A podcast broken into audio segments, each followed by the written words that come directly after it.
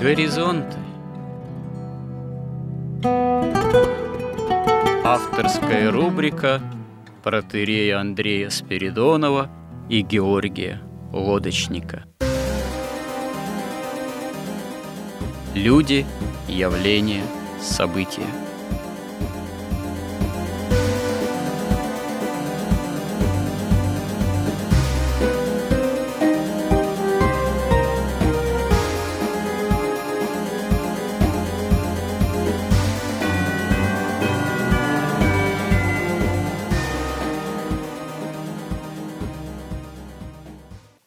Добрый день, уважаемые радиослушатели! В эфире радио «Благовещение» и в нашей постоянной рубрике «Горизонты» я, протерей Андрей Спиридонов, и мой добрый, компетентный собеседник Георгий Лодочник продолжаем тему «История как промысел Божий».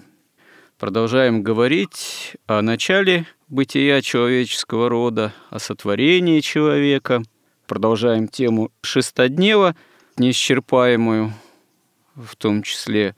И приблизились мы к теме о грехопадении, э, хотя нельзя сказать, что мы уже исчерпывающим образом происхождение, состояние, можно сказать, статус человека рассмотрели, но нашу задачу, наверное, не входит такое вот подробное изложение догматических истин, вероучительных, связанных с творением – мы скорее пытаемся рассмотреть некое преломление этих истин э, веры именно христианской применительно к именно исторической последовательности развития человеческой цивилизации. И как раз-таки здесь тема грехопадения, она, наверное, является одной из самых таких важных, ключевых – потому что, собственно говоря, мы сходимся на том, что само существование человеческого рода именно в контексте исторического процесса, сама история, сам исторический процесс являются уже после грехопадения. Отчасти являются даже и следствием грехопадения. При том, что рассмотрение того, каков человек в первородном состоянии – оно нами все равно ведь осуществляется через призму, к сожалению, греховности человеческого существа, нашей греховности. Хотя в прошлый раз об этом говорили мы, что, собственно говоря, сам шестоднев, сама тема творения человека и явления его в первородном состоянии, она прямо уже перекликается с Евангелием, с явлением Господа нашего Иисуса Христа как нового Адама – Последующие же после грехопадения целые столетия и тысячелетия – это на самом деле, конечно, в каком-то смысле время действительно темное.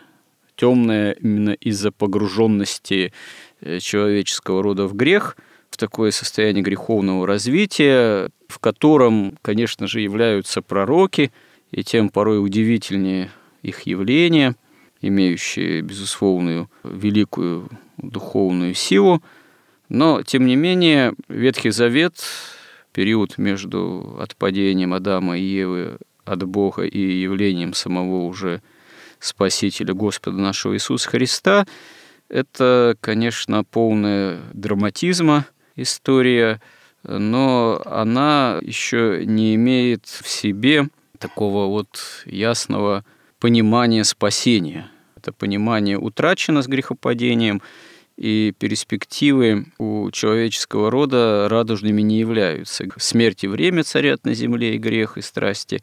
И выхода из этого прямого не просматривается, несмотря на все перипетии земной истории того же древнего Израиля, пока сам Бог не станет человеком, полноту спасения одними человеческими силами обрести невозможно.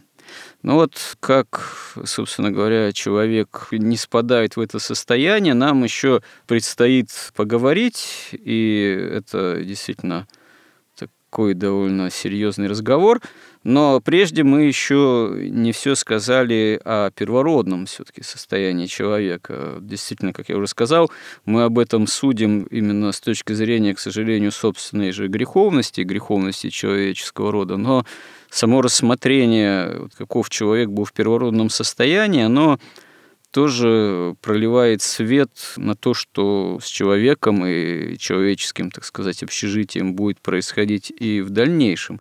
И мы вот уже говорили, что человек создан достаточно сложным существом, и, видимо, одной из фундаментальных задач, поставленных Богом перед человеком, это преодоление определенных разделений, границ внутри самого человека. Вот одна из фундаментальных разделений, различий – это различие мужского пола и женского, которое, как мы знаем, во Христе, по слову апостола, тоже должно быть преодолеваемо. Но если говорить еще о первородном состоянии, предшествующем последующей человеческой истории уже, как я заметил, к сожалению, в греховном. Очевидно, что сотворение человека как Адама и Евы, мужчины и женщины, об этом мы уже говорили отчасти в прошлый раз, это такая, в общем-то, фундаментальная основа, которая имеет значение и для райского человеческого бытия еще в Эдеме, и Э, для последующего уже исторического развития. Это явление э, фактически семьи. То есть Адам и Ева – это не просто некая первородная пара, это уже фактически семья. И чтобы быть семьей, им было все дано еще в райском состоянии первородном, хотя уже последующая жизнедеятельность, в том числе рождение детей, наличие потомков, э, определенных ветвей человеческого рода, получает осуществление развития в состоянии отпадения от Бога, в состоянии грехопадения. Но что все-таки можно сказать в отношении семьи, как образа, вообще прообраза жизнедеятельности всего человечества, который дан все-таки еще в раю, еще в Эдемском саду. И когда Господь Бог, дав такой образ бытия первым людям, их наделил вот именно таким способом бытия, таким образом, не обязательно подразумевая грехопадение. О чем это свидетельствует, о чем это говорит? Что такое действительно семья еще в раю? Что такое действительно семья и в перспективе на многие тысячелетия? Семья, мы говорили уже, даже целую передачу этому посвятили, что семья была создана в раю, и эта семья была совершенна, и это была фактически домашняя церковь, это был такой цельный, единый человек, вместе вся семья из себя представляла. И семья, как домашняя церковь, была помещена в рай, которая являлась как бы прообразом нашей церкви. И эта церковь была еще защищена и окружена Эдемом от всей остальной земли, это как государство. И в идеале, конечно, и наша семья должна защищаться и государством, и охраняться. И церковь должна охраняться государством, и уже внутри церкви должна быть семья, сосредоточена человеческая, которая тоже является церковью домашней. И вот мы уже говорили, что когда Бог создавал человека, Он создал мужчину и женщину, то есть цельного единого человека – Бог разделил на две части. И разделил он этого человека таким образом, что вот стихия сердца, стихия жизни, эта стихия, как относящаяся более к женскому началу, была более сильно выражена в женщине, а стихия разума более ярко выражена в мужчине. И при этом, поскольку мужское начало более активная, то мужчина – это всегда устремление вовне, это какое-то усилие, это стремление, тяготение, такая воля, влекущая, ну, вообще, ведь, как говорил еще святитель Феофан Затворник, что пищей для разума является постижение истины. Точно так же, как для тела нужна обычная пища. И вот эта воля к премудрости, воля к постижению истины – поскольку она является и, собственно, сущностью вообще разума, и она же является и сущностью мужчины. И вообще вот сила воли – это тоже мужское такое качество. И, собственно, воля это и определяется силой любви. То, что вы любите, действительно, на то у вас и хватает воли осуществить вот то, что вы любите. Если вы осуществлять пытаетесь то, что вы не любите, например, там, я не знаю, ходить в спортзал – но это тоже возможно, это вы делаете, так сказать, исходя из каких-то разумных, рациональных принципов, но это скорее упрямство уже в каком-то смысле, чем проявление любви. И поэтому получается так, что в мужчине сосредоточен разум, любовь как активное начало, а в женщине сосредоточено как бы сердце и премудрость, мы говорили, потому что как раз вот этот разум, который находится в сердце, он интуитивно такой разум, который способен воспринимать истину божественную, не вербальный разум, а именно созерцающий разум, он тоже скорее относится больше к женскому началу, чем к мужскому. И мало того, еще поскольку вот этот вот разум, который в сердце, он, как говорят некоторые уже, правда, не святые отцы, а вот как раз люди, которые занимаются арканологией, они говорят, что женский разум имеет мужскую природу, а мужской разум имеет женскую природу. И точно так же женский разум порождает такое семя идей, которые уже вынашивает, реализует мужчина, и он их притворяет уже в реальности. Вот этими плодами творчества мужчины вовне уже пользуются и женщина, и семья, и дети. И тут я бы провел просто полную аналогию между тем, как вот устроен человек и как он должен жить сейчас вот на этой земле, э, с тем, как устроена семья. Мы говорили, что в раю, когда Бог разделил человека на мужчину и женщину, мужское и женское начало были равны, то есть разум и сердце, они были равны, поскольку разум был настоящий ищущий, чистый, и сердце было чистое, то они находились в равном положении. И их взаимодействие было гармоничным. После того, как грехопадение совершилось как раз через сердце, фактически сатана ведь обратился к сердцу человеческому, к женщине. Он обратился как бы к ее желаниям, к ее эмоциям, какой-то хитрости, потому что змей, он, как написано, был самый хитрый из всех зверей полевых. Поэтому после уже грехопадения сердце, уже будучи заражено вот этим лукавством, эгоизмом, это относится к человеку прежде всего, какими-то у него уже плотские там страсти. Человек должен своим разумом подчинить себе свое сердце и очищать его. И точно так же при заключении брака фактически женщина, выходя замуж, она ищет главу семьи, в которой будет жить. А мужчина, который женится, он фактически избирает сердце своей семьи.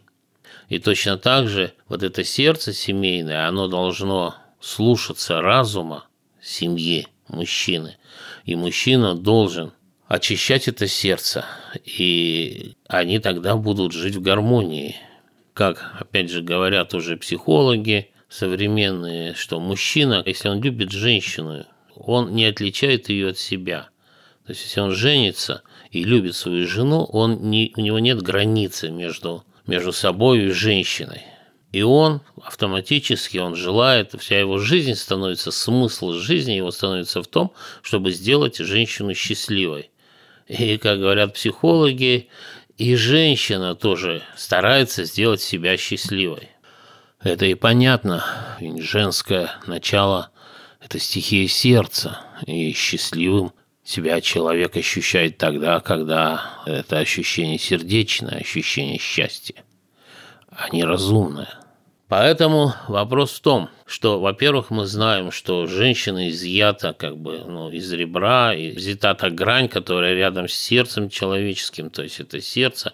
И когда мужчина женится и не отличает свою жену от себя, то, конечно, жена становится его такой сокровенной частью, но у ней, если она как бы чиста, верна и слушает разум, то есть мужа своего, то, конечно, все в порядке. Но если она начинает лукавить, если она начинает отстаивать свои интересы какие-то. Вопрос в том, а готова ли женщина, которая сегодня вот выходит замуж, готова ли она стать частью мужчины, за которого выходит замуж? Поэтому, потому что если она хочет сохранить как бы свое вот такое я, свою независимость, если она будет слушать телевизор, ходить там каким-то психоаналитикам, если она будет слушать маму, слушать папу, слушать подруг, то все это она будет тащить в дом. То есть это будет уже не сердце этой семьи, это не сердце этого мужа, а это уже чужие идеи. Ведь, собственно, и грехопадение также произошло, когда Ева в раю, она послушала не мужа и не Бога, она послушала кого-то другого, и это была чудовищная измена. И сегодня, конечно, в таком мире, в котором мы живем, уже и такие физические измены считаются, ну, таким как бы вполне допустимым. Но на самом деле вот даже такие интеллектуальные идеи, интеллектуальные измены уже имеют такие ужасные чудовищные последствия, потому что мужчина, вот он чувствует, что у него в его как бы организме, в его семье есть что-то инородное. Поэтому раньше и так и делалось всегда, что когда девушка выходит замуж, она меняла фамилию, она оставляла все традиции, она принимала традиции семьи мужа, и в домострое даже было написано, что муж не может требовать со своей жены ничего, чему он не обучил ее сам. То есть он берет девушку, которая готова обучаться, принять вот, и уж не говоря о религии, о мировоззрении, о культуре, она принимает все традиции этой семьи, традиции мужа, и она, в принципе, должна их принять и отказаться от всего чужого. Тогда будет настоящая семья, и можно будет строить домашнюю церковь. Потому что если, например, как у нас часто говорят, что в семье муж священник, а жена дьякон, но если дьякон будет вводить свои правила и оспаривать непрестанно все решения священника, то вряд ли получится какая-то такая служба. Вряд ли получится церковь. Мы уже говорили, что еще когда мы были маленькие, ходили там, не знаю, в третий класс, наверное, начальной школы в Советском Союзе, нам говорили, что мужчина и женщина – Папа и мама, они равны в семье, они должны вместе ходить на работу, ну, каждый на свою работу, потом приходить, вместе мыть пол, вместе там варить еду, выносить мусор, все это должно быть общее. Но как раз здесь и стираются, стираются вот эти грани между мужским и женским началом. Как раз здесь начинаются истоки вот того воспитания – когда мальчик не воспитывается мужчиной, а девочка не воспитывается женщиной, когда для них все одинаково, одеваются унисекс, вместе все делают, а в чем вообще разница? Но мужчина – это разум. А что такое разум? Какие его основные свойства? Это что? Это хитрость разве? Настоящий разум – это, конечно, свойство разума и свойство мужчины, и так и воспитывались мужчины в свое время до наступления вот этих э, цивилизаций, вот этой потребления – то есть это доблесть и отвага прежде всего. Ведь если разум человеческий не имеет вот этих свойств, доблести и отваги, он, если он не готов даже на логическом уровне идти до конца, то из него получается агностик или материалист. Потому что материалист получается как раз тогда, когда разум робок, когда он не может идти до конца, и когда он видит, что уже дальше идти невыгодно, и он просто тормозит и начинает лукавить. Поэтому вот когда такие мужчины воспитываются, тогда и наступает такая цивилизация, вот как сейчас, в которой мы живем, цивилизация потребления. А девочек воспитывали как раз. Прежде всего хранили ее нежность, ее чистоту, ее верность, непорочность. Но точно так же, как человек должен хранить свое сердце в чистоте и непорочности – и те, и другие воспитывались в целомудрии, и люди в целомудрии жили всю свою жизнь. А что такое целомудрие? Целомудрие – это как раз, когда человек хранит вот этот божественный эрос, о котором мы говорили. Наверное, нет смысла снова приводить вот это определение и цитаты настоящего эроса. Кратко говоря, что это высочайшая стадия любви человека к Богу, а Бога к человеку, вот когда хранение его в чистоте, сохранение его именно высшей божественной природы, когда человек понимает, что у него помимо тела есть еще сердце, помимо сердца есть разум, и есть дух. И вот интересно, что дух не был разделен на мужское и женское, потому что дух, он сам по себе прост, не сложен, то есть дух его нельзя разделить, поэтому дух остался единым и у мужчины, и у женщины. Поэтому преодоление вот этого разделения в семье, оно происходит, если это настоящая семья, оно происходит естественным путем, когда вот сердце с разумом соединяются, и как писала тоже, давно я читал одна там психолог, а писала такое замечание интересное, что вот в живой природе никогда не бывает конфликтов между самцами и самками, потому что никогда самки не берут на себя мужскую роль, а самцы никогда не берут на себя женскую роль. И все проблемы в семье заключаются только либо в том, что кто-то начинает вторгаться на чужую половину, либо когда кто-то выходит замуж или женится, так сказать, вот по буржуазному такому принципу на договорной основе, что вот я делаю то, получаю за это это, и наоборот, такой контрактная основа. И так, естественно, преодолеваются вот это разделение на мужское и женское. То есть в семье происходит это объединение, каждый, и мужчина, и женщина, получает то, чего в нем не достает, они ощущают вот эту полноту бытия человеческого, и по мере развития, если они вот так вот и живут, значит, ходят в церковь. Ведь вот что писал э, Максим Исповедник? Он писал, что после того, как Христос воскрес, человек остался, три фактора действуют на его жизнь. Это Бог, естество и мир. И вот он писал, что добродетель, она не присуща человеческому естеству. Человеческому естеству присуще бытие и присно-бытие. А добродетель, она уже сверх вот этого павшего естества. Поэтому если человек не преодолевает это падшее естество, то он прекращает развиваться духовно. А если он поглощен становится миром полностью, он становится совершенно плотским. Ну вот как нормальный человек должен жить? Вот я опять забыл сказать. Что такое настоящий ум, мужской или женский? Это прежде всего молитва. Это вот как говорил замечательно отец Андрей Ткачев, что все беды наши от того, что мужчины не молятся Богу. Поскольку если мужчина не молится Богу, то об уме, о человеческом уме речи просто быть не может, потому что но сказано, что человек создан по образу и подобию Божьему, это прежде всего слово. И вот также в Евангелии сказано, что не хлебом единым жив человек, но всяким словом Божиим. И Адам, который переводится как почва, вот это слово Божие падает, вот это сердце человеческое, и дает всходы и разума, и познания истины, и веры, и обожествления. И тогда это настоящий разум весь этот разум, он основан на слове. И, естественно, если этот плод прорастает в человеческом сердце, вот этот вот богоподобие, то, конечно, человек должен отвечать на него молитвой. Эта молитва тоже слово. Но если этого нет, то и образа Божия нет, слова нет, остается э, но это уровень животного. Можно сказать, что мужчина, который не молится Богу, это просто самец. И тогда мы и живем в таком мире, как бы в значительной степени подражающий животному миру. В животном мире пищевые цепи и у нас. Как этот выбор-то должен осуществляться? Ведь молиться или не молиться Богу – это что же дело выбора? И вот э, мы подходим да, к теме грехопадения. Искушает Еву, да, сатана. Но за Евой же все равно остается выбор, слушать его или нет следовать его, так сказать, искушающим советам, вступать с ним в беседу или нет.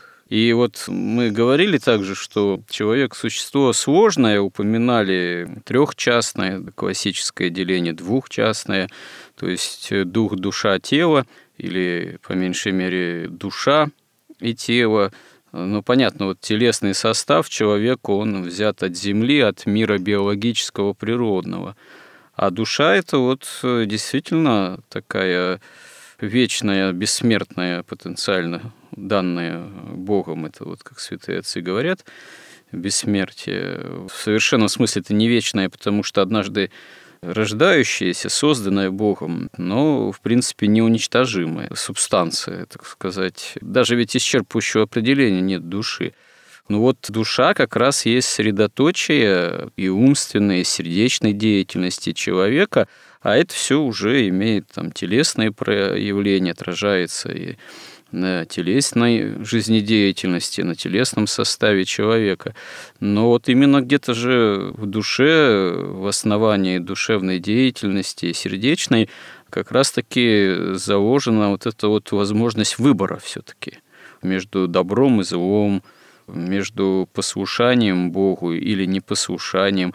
И если эта возможность этого выбора, она в состоянии вот уже греховной поврежденности человека, в его элементарной жизнедеятельности, в семейной, ну, она действительно уже вот грехом-то во многом связана, детерминирована. Действительно, если смотреть телевизор и следовать всем образом, советам, мотивам, которые тут навиваются, это может оказаться прямой путь именно к разрушению семьи там, и греховному совершенно развитию, и греховному такому вы, и нравственному, а то и физическому саморазрушению.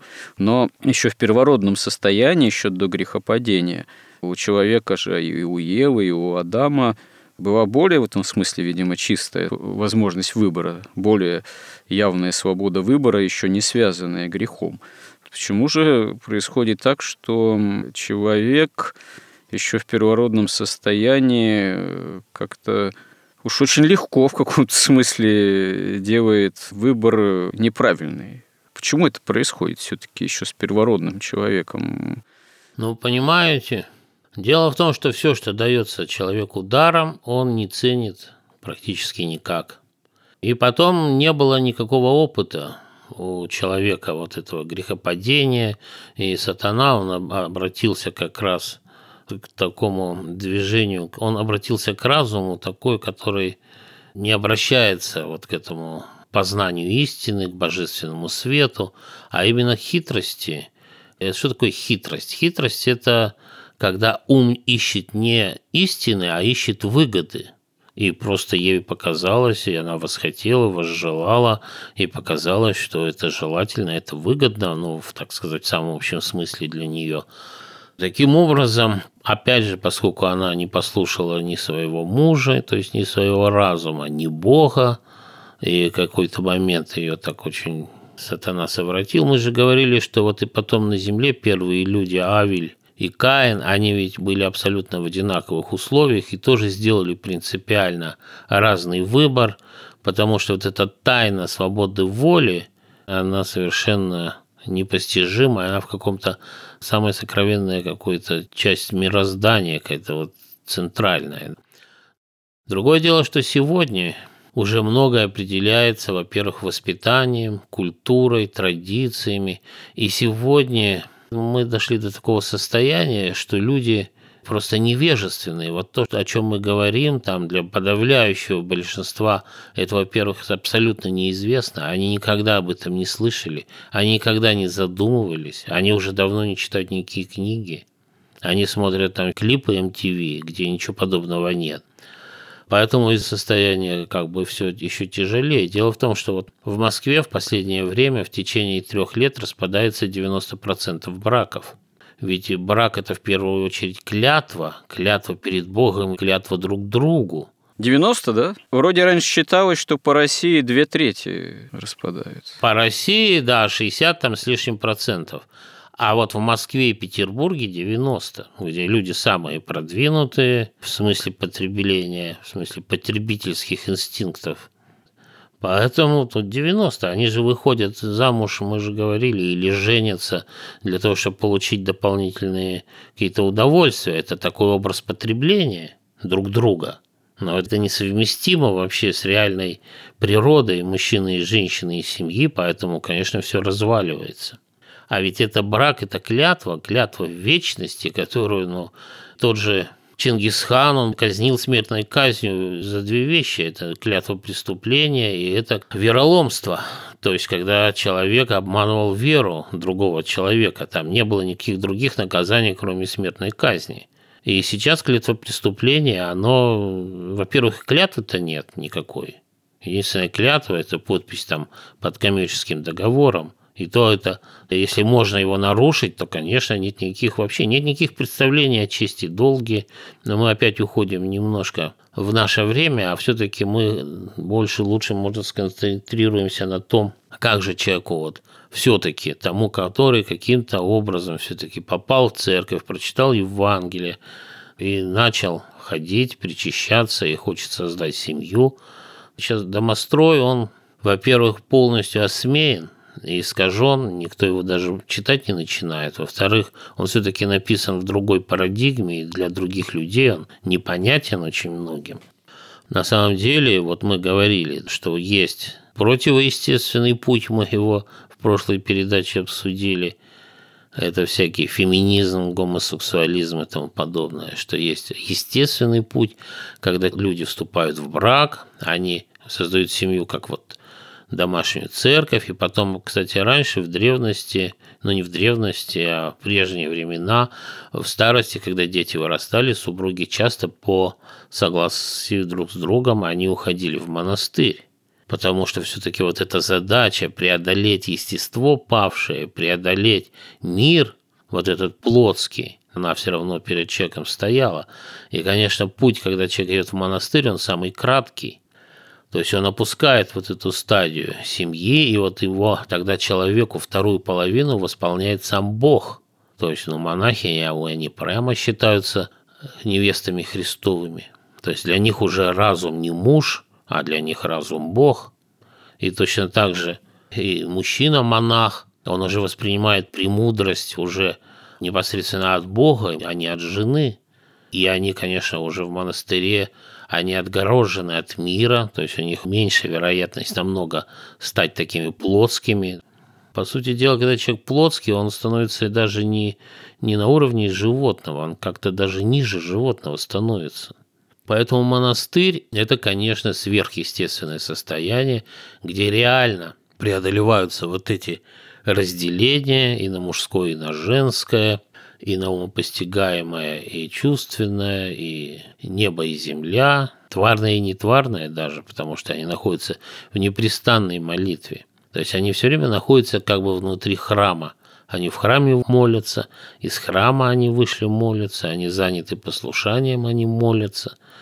Поэтому они как бы, конечно, это сверхъестественный, очень высокий уровень. И как я забыл фамилию, актер у нас замечательный был православный, и у него сын единственный ушел в монастырь, и он говорил, ну я очень рад, он говорил со своим духовником, что очень рад, что он ушел в монастырь, но у меня единственное, что мучает, что наш род пресекается.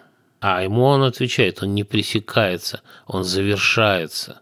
Венец род стяжает, да, что он кончается монахом. Это наивысшее как бы такое достижение рода человеческого.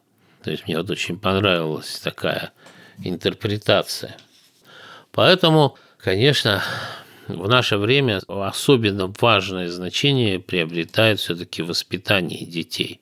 И воспитание своим примером, когда папа все-таки он ходит на работу, а мама занимается семьей, потому что мужское это внешнее, а все внутреннее это женское. Даже с точки зрения, вот даже встав на путь вот такой конкуренции капиталистической, такого успеха, статуса, вот можно сравнить две семьи. В одном папа и мама вместе ходят на работу, приходят, моют посуду там и занимаются домашними делами там. В другой семье Папа ходит на работу, мама занимается домом и семьей. Мама дает своему мужу энергию и психическую, вот это вот, как мы говорили, она дает ему вот эти вот зародыши идей, она его направляет, она его, можно сказать, даже одухотворяет, она дает ему энергию. И когда они приходят на работу, вот два мужчины, да, которые всю свою мощь вкладывает и, и имеет вот эту помощь огромную от своей жены. и который, конечно, может совершать там чудеса. И приходит другой мужчина, который у него еще надо пойти там успеть там кашу сварить или, или суп да, или там пойти пол вытереть у него по расписанию. И одновременно жена. Но они вместе зарабатывают. Но они вместе никогда не заработают столько, сколько заработает мужчина, у которого вот такая настоящая жена. Ну, по крайней мере, вот в нашем обществе. При социализме там не важно, как говорил кто-то из журналистов, что заводы там существовали не для того, чтобы что-то производить, а чтобы порабощать трудящихся. Там все было бесполезно. Но сейчас, пока не наступила вот эта цифровая эпоха, еще есть такая возможность. Нормально воспитывать детей, поскольку особенно нас сейчас активно наступает феминизм и вот эти все гомосексуальные извращения, очень важно, чтобы в семье сохранялась вот эта разница на уровне всего, на уровне обязанностей, на уровне одежды, на уровне кто глава семьи и кто сердце семьи, да, чтобы функции распределялись. Потому что когда они перемешиваются, ребенок не видит разницы, и он соглашается с телевизором, что да, какая разница вообще, мальчик ты или девочка. Воспитание, оно же подразумевает научение чему-то. И прежде всего научение ну, формам там, жизнедеятельности, усваиванию определенной в том числе культуры – поведения, но научить можно, в принципе, только тому, чему ты сам был научен. То есть э, тому, чем ты сам владеешь или то, что ты сам умеешь. То есть тут уже важна некая традиция, преемственность, традиция воспитания. А в наше время-то это вообще большой вопрос. А сейчас какие нами традиции были унаследованы или современный человек России, какие он э, традиции может передать э, новому поколению. Но здесь, кстати говоря, если возвращаться к райскому состоянию человека первородному, тут тоже возникает э, интересные возникают вопросы. Ведь Адам и Ева, они же еще сами не были, так сказать, всерьез воспитаны в какой-либо традиции. Опыт общения с Богом им, у них был еще минимальный. Вот. То есть они были своего рода такими первородными людьми. Ну, можно сказать, что в плане наличия какого-то опыта, каких-то навыков, каких-то традиций, а какие традиции, еще культур никакой не было, традиции еще не было. То есть они были как тоже как своего рода младенцы. После чего, может быть, вот как раз одна из причин грехопадения – это вот отсутствие опыта отсутствие, да, действительно навыка. Они же не знали, что за этим последует. Э, ну, тут тоже еще есть о чем поговорить в дальнейшем, вот, потому что грехопадение это тоже ведь не в одну секунду происходит. Это тоже целая история, это, можно сказать, что несколько этапов, это своего рода тоже такой некий процесс разлада отношений с Богом, отпадения от Него, после чего, да, они оказываются что называется, изгнаны из рая. Но вот потом у них рождаются дети первые, Авель и Каин.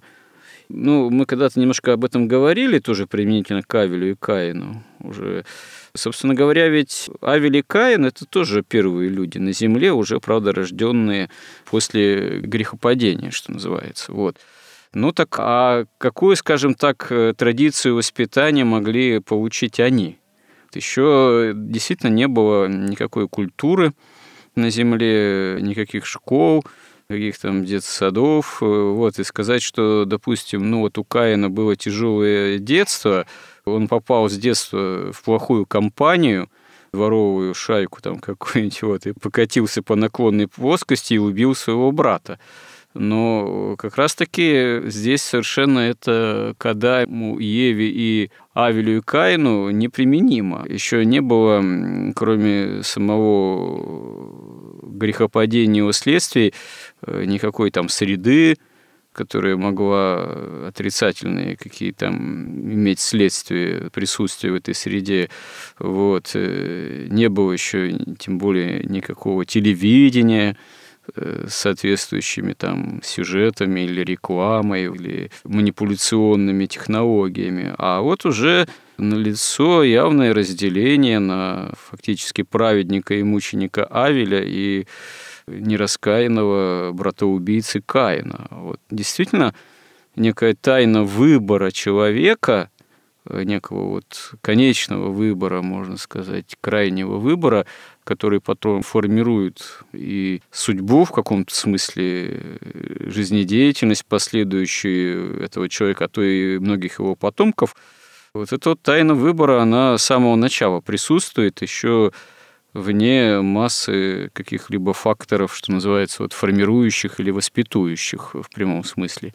Ну, за исключением того, что, конечно, наверное, один из самых мощных воспитующих, формирующих факторов – это знание Бога, знание о Боге, присутствие Бога, непосредственное обращение Бога к человеку прямое. Вот. И э, мы об этом тоже говорили. Каин, безусловно, знал Бога, то есть общался с Богом напрямую. Он не мог бы ударить себя в грудь и сказать, а, я атеист, там Бога нет. Он прекрасно знает, что Бог есть. Но, тем не менее, для него это, может быть, воспитующий фактор, как раз имеющий обратную силу. Это знание того, что Бог есть, и разговор с Богом, наоборот, каким-то тоже таким таинственным, уму непостижимым наверное, для нас образом двигает его в сторону восстания против Бога, противления. Тоже тут это не так все оказывается просто понять.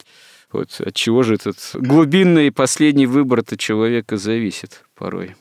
Но с одной стороны, да, тут абсолютно сокровенная тайна, которая как бы превыше человеческого разума. Но с другой стороны, я хотел сказать, во-первых, все-таки в нашем понимании культура была у Каина и Авина, на мой взгляд, просто высочайшая, потому что они знали, родителям рассказали и про рай, и про грехопадение, и про жертвоприношение, и они жили уже на этой земле, и они сами разговаривали с Богом, то есть у них, конечно, было духовное знание просто высочайшее в этом смысле. Но вот этот выбор краеугольный, вот, собственно, вся вот наша жизнь вот здесь вот на земле до конца света, это разделение людей как раз по этому центральному выбору. Это вот истина и выгода, это Царствие Небесное и Царствие Земное. И еще можно сказать, это тот же выбор между религией и магией. И вот это как бы глобальный такой выбор. Понимаете, вот в чем тут очень тонкость и сложность мы подробнее обсудим как раз, видимо, в следующий раз будем говорить о грехопадении. Воспринимает ли живое существо Бога как личность или как вот энергии, да, энергии, которые каким-то образом воплощаются в творение, в какой-то иерархии. И вот как маг, он знает, уверен. Некую силу, да? Да прибудет с тобой сила. Которую он пытается использовать в своих интересах, маг. И тут выбор, либо ты пытаешься использовать Бога в своих интересах, либо ты принимаешь Бога как истину и восходишь к Богу. Или ты Бога делаешь, как вот в сказке о рыбаке и рыбке, своей служанкой. И вот в этом и состоит вот этот выбор. Падает человек или не падает. То есть он ставит себя выше Бога или ниже Бога. И он как бы хочет взойти к Богу, или он хочет Бога опустить ниже себя. Вот тут колоссальный выбор, потому что ведь Бог, он когда сотворил мир, он проявил свою волю, воля это совершенно, потому неизменно. И поскольку воля божественная неизменно проявляется как неизменная истина, как вот эта твердь небесная, ну, смотрит человек, он говорит, так ну хорошо, это Бог, но он же ничего не может изменить. А я-то могу, я могу лукавить, хитрить, комбинировать, да, и тогда я просто использую вот то, что создал Бог, его энергии, нетварные, в том числе в своих интересах. Либо человек говорит, так вот же Господь, вот она истина. Получается, с Адамом и Евой что-то подобное что же произошло. Они э, предпочли Богу самому прямому общению с личностью Божией предпочли вот эту можно сказать, это искушение, эту историю с плодами древа познания добра и зла. Это уже оказывается некий неправильный да, выбор, выстрел мимо цели, предпочтение Богу чего-то другого, но не послушание его заповедей. И получается, что первородная семья в этом смысле не выдержала такого вот испытания. Но она испытания не выдержала, она ведь там же уже действовал сатана, который уже пал и который именно сделал этот выбор по сути, магический. Но Бог же попустил действовать сатане. Не стал прямо ограждать Адама и Еву. Понимаете, он же создавал, Бог, не заводную игрушку, гармоничную, совершенные такие огромные космические часы. Он создавал творение и создавал существ со свободной волей и с разумом, и вообще существами, человеком, э, подобным себе, поэтому он не может ограничить. Вот понимаете, вот у кого есть дети, это абсолютная аналогия, ее всегда можно применять. Но вот вы видите ребенок, да, вы ему пытаетесь объяснить, что, ну, я не знаю, даже надо, вот что такое церковь, что такое Бог. А он же находится в такой среде, он говорит, да что мне Бог, мне надо просто пойти там купить вещи, чтобы у меня был статус в моей компании. Мне надо там какую-то работу.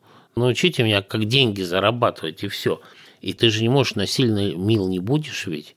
Ты просто смотришь и думаешь, ну как ему помочь, как его э, вот и Богу молиться, чтобы каким-то образом и он, и Бог, и ты ожидаешь вот этого обращения к истине.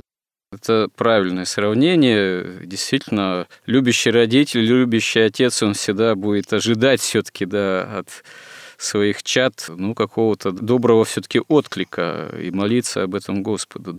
Это верно, видимо, и к первородному состоянию человека и к ожиданию Бога от Адама и Евы, может быть, и послушания, и правильного выбора. Но тогда это, увы, не случилось. Наше эфирное время, к сожалению, подошло к концу. Поэтому вот тему как раз о грехопадении будем еще развивать, Бог даст, в следующем сюжете постараемся продолжить этот разговор. Храни Господь. Горизонт на радио Благовещение.